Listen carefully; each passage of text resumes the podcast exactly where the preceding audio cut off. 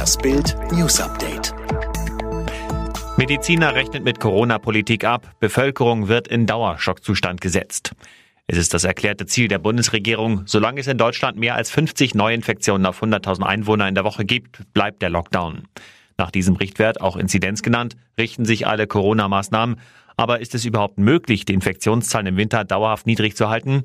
Nein, sagt der Medizinprofessor Matthias Schrappe, Ex-Vizechef des von der Bundesregierung berufenen Sachverständigenrats für Gesundheit.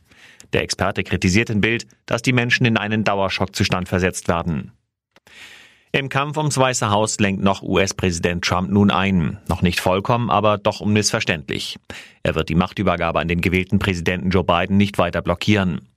Nach rund zwei Wochen des Widerstands nach seiner klaren Wahlniederlage vom 3. November hat Trump seine Mitarbeiter und die zuständige Bundesverwaltungsbehörde GSA angewiesen, mit dem Übergangsteam seines demokratischen Gegners zu kooperieren.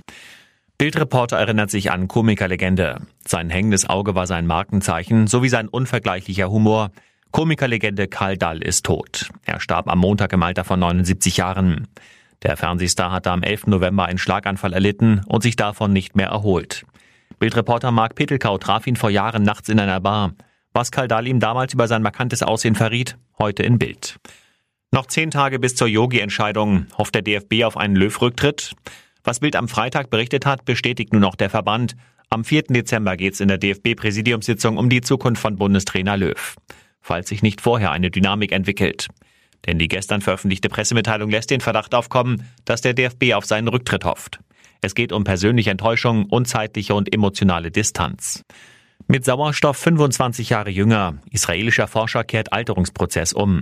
Es klingt wie Science Fiction. Ein israelischer Forscher beschreibt in einer neuen Studie, dass es ihm gelungen sei, den Alterungsprozess bei Menschen umzukehren. Dafür verbrachten 35 Testpersonen im Alter von 64 Jahren und älter zwei Monate lang täglich 90 Minuten in einer Druckkammer und wurden dort abwechselnd 100 Prozent medizinisch reinem Sauerstoff und normalen Sauerstoffkonzentrationen ausgesetzt.